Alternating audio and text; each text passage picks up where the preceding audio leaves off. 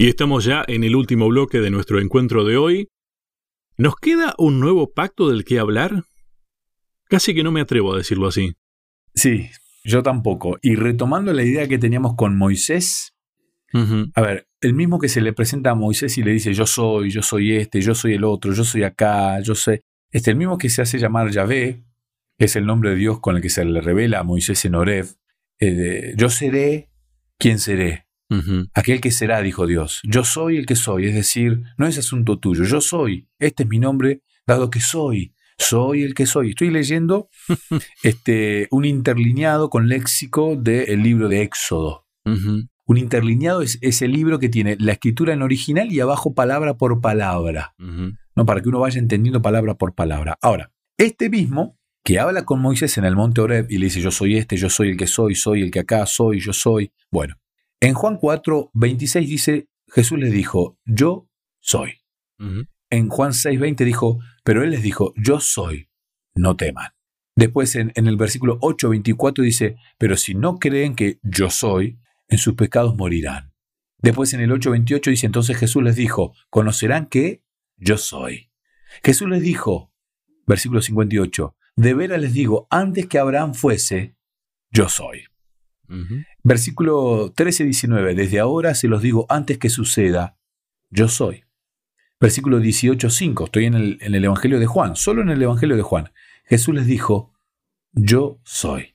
Versículo 8 y 9 del capítulo 18 de Juan, respondiendo Jesús les dijo, que yo soy. Entonces, si me buscan a mí, dejen que estos se vayan para que se cumpliese aquello que había dicho. A ver, no es casualidad que el mismo que con Moisés dice yo soy, yo soy, yo soy, ahora en el Nuevo Testamento, en el nuevo vínculo, diga yo soy, yo soy, yo soy. Entonces, ¿realmente es un nuevo pacto?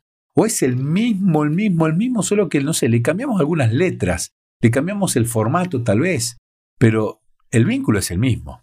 ¿Sabes qué? Me atrevo a decir, porque a esto se lo ha llamado el nuevo pacto, ¿no? Ponete en lugar de espectador, como si estuviéramos mirando la historia de la humanidad. En realidad, acá hay algo importante que es el factor tiempo, y a través del tiempo se han ido cumpliendo las cosas. Por lo tanto, este pacto, a medida que se fue cumpliendo, que el vínculo de parte de Dios, ¿no? Se fue acrecentando, se fueron cumpliendo cláusulas. Es el mismo pacto original, pero con todos estos componentes que dieron cumplimiento a ese pacto original. El factor tiempo, ¿no? Y ese yo soy, yo fui y yo seré. Por algo se lo llama el eterno. Lo voy a explicar esto con una analogía que tal vez en otros países no la entiendan. A ver. Pero acá en Argentina la vamos a entender. Yo digo otros países porque yo sé que en Chile no funciona así, por lo menos Chile. No conozco el resto, no conozco Perú, Bolivia. Aquí en Argentina uno cuando quiere tener un auto nuevo y no tiene todo el dinero, un auto cero kilómetro, se suscribe un plan y lo empieza a pagar el plan. El plan generalmente son 84 cuotas, o sea, son varios años que uno va pagando la cuota. La gente dice, son cuotas fijas, lo cual a uno en el lenguaje le hace creer que siempre va a pagar lo mismo, mil pesos, supongamos, ¿no? Mil pesos, mil pesos, mil pesos, mil pesos. No. En realidad, la cuota es fija porque es un porcentaje del valor del auto. Exacto. Si el auto aumenta el valor, te va a aumentar la cuota. Correcto. Entonces uno, bueno, a, mitad, cuando uno empieza a pagar, empieza a pagar, y viene el primer aumento, uno dice, pero ¿cómo? Si me dijeron cuota fija. No, no, la cuota está fija a lo que vale el auto. Si usted va a pagar, uno paga, a ver, 1, no sé cuánto horas da, 1, algo por ciento de lo que vale el auto por cuota. Entonces, si el, el, auto aumenta, te va a aumentar. Claro. Ahora, si uno llega a un momento y dice, yo quiero el auto y yo ya pagué el 30% del auto, uno puede pedir que se lo den al auto pagando un montón de dinero. Entonces ya ahí cambió el pacto. Claro. Porque ahora uno no va a pagar las 84 cuotas hasta esperar que le den el auto. ¿No? Lo licita. Uno cambia, y ahí cambia, porque ahora cuando te dan el auto, la cuota no es solo la cuota, ahora tenés que pagar la cuota, el seguro, porque ahora el auto está funcionando, está en la calle, entonces cambia automáticamente el pacto. Entonces, los mismos papeles que vos firmaste cuando iniciaste el plan se ve alteradísimo. Pero es el mismo auto. Es el mismo auto y es el mismo negocio en definitiva, pero vos lo alteraste porque quisiste el auto antes. Lo mismo pasa, o sea, es el mismo negocio, es el mismo vínculo, es el mismo testamento, Solo que Dios lo fue acomodando porque nosotros era imposible que llegáramos al auto. Entonces Él lo fue acomodando. Y siempre ha ido pagando las cuotas. y nos ha facilitado todo para que en definitiva nos quedemos con el auto. Y de paso, el cumplimiento del pacto está cada vez más cerca. Exactamente. Y que el cumplimiento de ese pacto significa volver al original, que es estar con Dios, como en el Edén. Exacto. Y volvemos a hablar de pacto, volvemos a hablar de tierra y de, renovación. Lo mismo que pasó con Noé. Lo mismo que le plantea Abraham. Lo mismo que él charla con Adán y Eva después de la caída. Lo mismo que Jesús le dice a sus discípulos. Bueno, con Moisés. Moisés, claro. Vamos de esta tierra a aquella tierra, la tierra prometida. Nosotros usamos las mismas palabras, tierra prometida, el reino de Dios, o sea, palabras que no son nuevas. Ahora, ¿de dónde sale el concepto de nuevo pacto? Bueno, cuando uno va a Jeremías, capítulo 31, allá por el versículo 27, ya mi Biblia tiene el título El nuevo pacto. Pero específicamente en el versículo 31 dice, vienen días, dice Yahvé, dice Jehová, en los cuales haré un nuevo pacto con la casa de Israel y con la casa de Judá. No como el pacto que hice con sus padres el día en que tomé su mano para sacarlos de la tierra de Egipto. O sea que ya ahí no está hablando del pacto de Abraham, está hablando del pacto hacia Moisés. Porque ellos invalidaron mi pacto, aunque fui yo un marido para ellos, dice Jehová. De vuelta a la figura, ¿no? Se atrasaron en varias cuotas, por eso invalidaron el pacto, pero yo ahora les renuevo. Dejen, a ver, yo les pago esas cuotas que no pagaron, pero quiero que tengan el auto.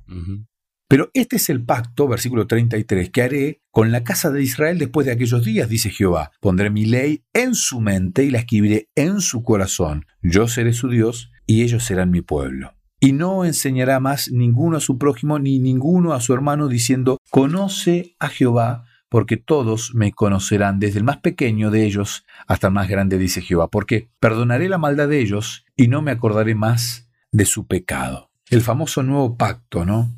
Me gusta más que pacto la palabra alianza a mí, la nueva alianza, ¿no? porque eh, pacto me lleva a negocio y alianza me lleva a, unión de fuerzas o a... No hay plata de por medio aquí. Esta nueva alianza que Dios lanza. Cambia la calidad, tal vez, del pacto, ¿no? No en cuanto a qué es mejor calidad, eh, como si fuera una tela, sino al tipo de pacto. En realidad creo que Dios lo que está haciendo ahí en esto que estás leyendo, Sebastián, es aclarar de qué se trata el pacto. Claro. Y él explica que este pacto es diferente al, otro pacto y la diferencia tiene que ver con lo que él les, había pedido en el otro pacto, ¿no? Primero dice vienen días, no era ahora, ¿eh? no hay que cambiar el pacto, vienen días. Cuando habla de vienen días, está hablando de futuro y ese futuro se cumplió con Cristo, claramente, porque el libro de Jeremías y Isaías también nos aclaran que esto iba a cambiar con la llegada del Mesías. Vienen días, dice, que voy a renovar el pacto. Esa renovación del pacto fue Cristo. Pero este pacto no es igual, o sea, este contrato, esta herencia, porque la otra tenía una cuestión de, en el vínculo que le correspondía a la humanidad y era el hecho de pedir perdón a través del sacrificio de un animal. Claro, sí. Entonces, ahora ya esto no existe, hay que remodificar, hay que modificar esto, porque esto ya no, no, no, es más. Por eso es nuevo, porque no tenés que andar matando animalitos, porque ya el Cordero que quitaba el pecado del mundo ya está. Esa es la gran modificación de este nuevo vínculo. No hay necesidad de la muerte de un animal para entender el perdón de los pecados, porque ellos vieron ahí con sus ojos la muerte del Mesías para perdón de los pecados de toda la humanidad. Bueno, esto que aclaraste creo que es la, esencia de este cambio. Eh, para entender, no es que para salvarse tenían que matar un animalito. No. Sino que era prefigura, era para entender que lo que va a pasar en el futuro, en aquel momento, es lo que hoy estamos tratando de entender. Ese era el mensaje para el pueblo en aquel tiempo. Y para nosotros es que aquello que pasó, ese sacrificio, el que realmente era válido, es el que nos hace vivir en que es esta etapa del pacto en que ya se fue cumpliendo aquello que se decía antes. Pero el pacto continúa. Yo a veces digo, Dios es muy bueno con nosotros, porque aunque Jesús murió y Él nos libra de, esto de, la muerte de un animal, es como que la parte pedagógica del pacto, sí es verdad, nosotros la semana pasada recordamos la muerte de Cristo, por eso llamamos Semana Santa, fue el momento en el que Cristo entregó. Y la gente sabe que existió un momento en el que un ser humano, a veces no creen que es Dios, nosotros sabemos que es Dios también, muere en una cruz para perdón de los pecados de todo el mundo. La gente sabe la historia, entiende la historia. Ahora, qué bien que nos haría a nosotros, no, no sé si digo matar un animalito porque me parece sumamente doloroso, pero imagínate si Dios te dice, bueno, hasta el día que venga Cristo tenés que ir pagándote un cero kilómetro y cuando lo tenés lo regalás a los pobres o lo regalás a o algo, no sé, y después volvés a pagar. Entonces, y a vos te va costando, entonces vas tomando en cuenta siempre, o que te diga, por cada pecado que vos cometés tenés que ir depositando un dinerito en una, no sé, en una cuenta destinada a los que no tienen para comer. Y uno, ¿viste? uy, dije una mala palabra y esto me aleja de Dios, tengo que poner, uy, le mentí a mi hermano y esto codicié aquello y eso está mal, me aleja de Dios. Y tengo que ir poniendo, claro, tendría que ser en un valor tipo dólar para que no pierda este que la inflación argentina o la inflación latinoamericana no vaya devaluando. Pero ahora, Dios nos exige a nosotros una parte en el pacto y la, la, entrega básicamente de, nuestro, de nuestro servicio, de nuestro tiempo, de nuestro amor. Yo creo que Dios no nos pide que hagamos esto que, estaba diciendo que sería pedagógico y explicativo, porque caeríamos en que estaríamos nosotros pagando las cuotas del auto. Creeríamos que nos salvamos nosotros. Exactamente. Yo pagué, en tu nombre hice esto. Bueno, me diste el pie exacto para esto, ¿no? Eh, Satanás nos ha hecho creer que nosotros tenemos más que ver en el pacto de lo que realmente tenemos que ver. Nosotros creemos que esto es 50-50 y nosotros no tenemos cero chance, no tenemos nada. O sea, y ah, se ha desdibujado con esto la, necesidad de la fe.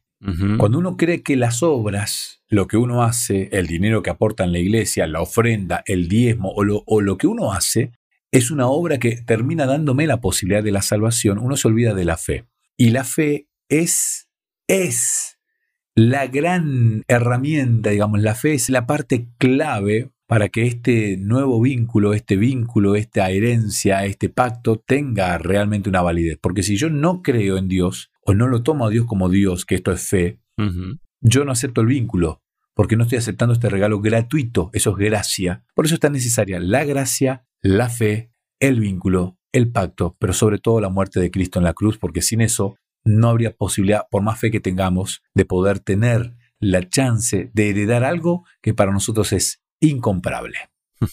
Bueno, eh, me gusta, eh, me está gustando mucho este nuevo libro que Me quedé con la idea de que tendríamos que seguir, pero se nos termina el tiempo. Yo también, acá tengo mi cronómetro y veo que ya no nos quedan segundos. Bien, Sebastián.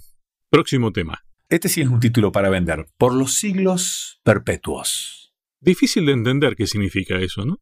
Es, no nos entra en nuestra mente tan chiquitita. Muchísimas gracias. No, por favor, un placer. A cada uno de ustedes muchas gracias y hasta un próximo encuentro. ¿Querés que hablemos un poco más de estos temas? Me encontrás en las redes sociales, en Facebook como Sebastián Martínez, en Instagram como Pastor Sebastián Martínez. Te espero.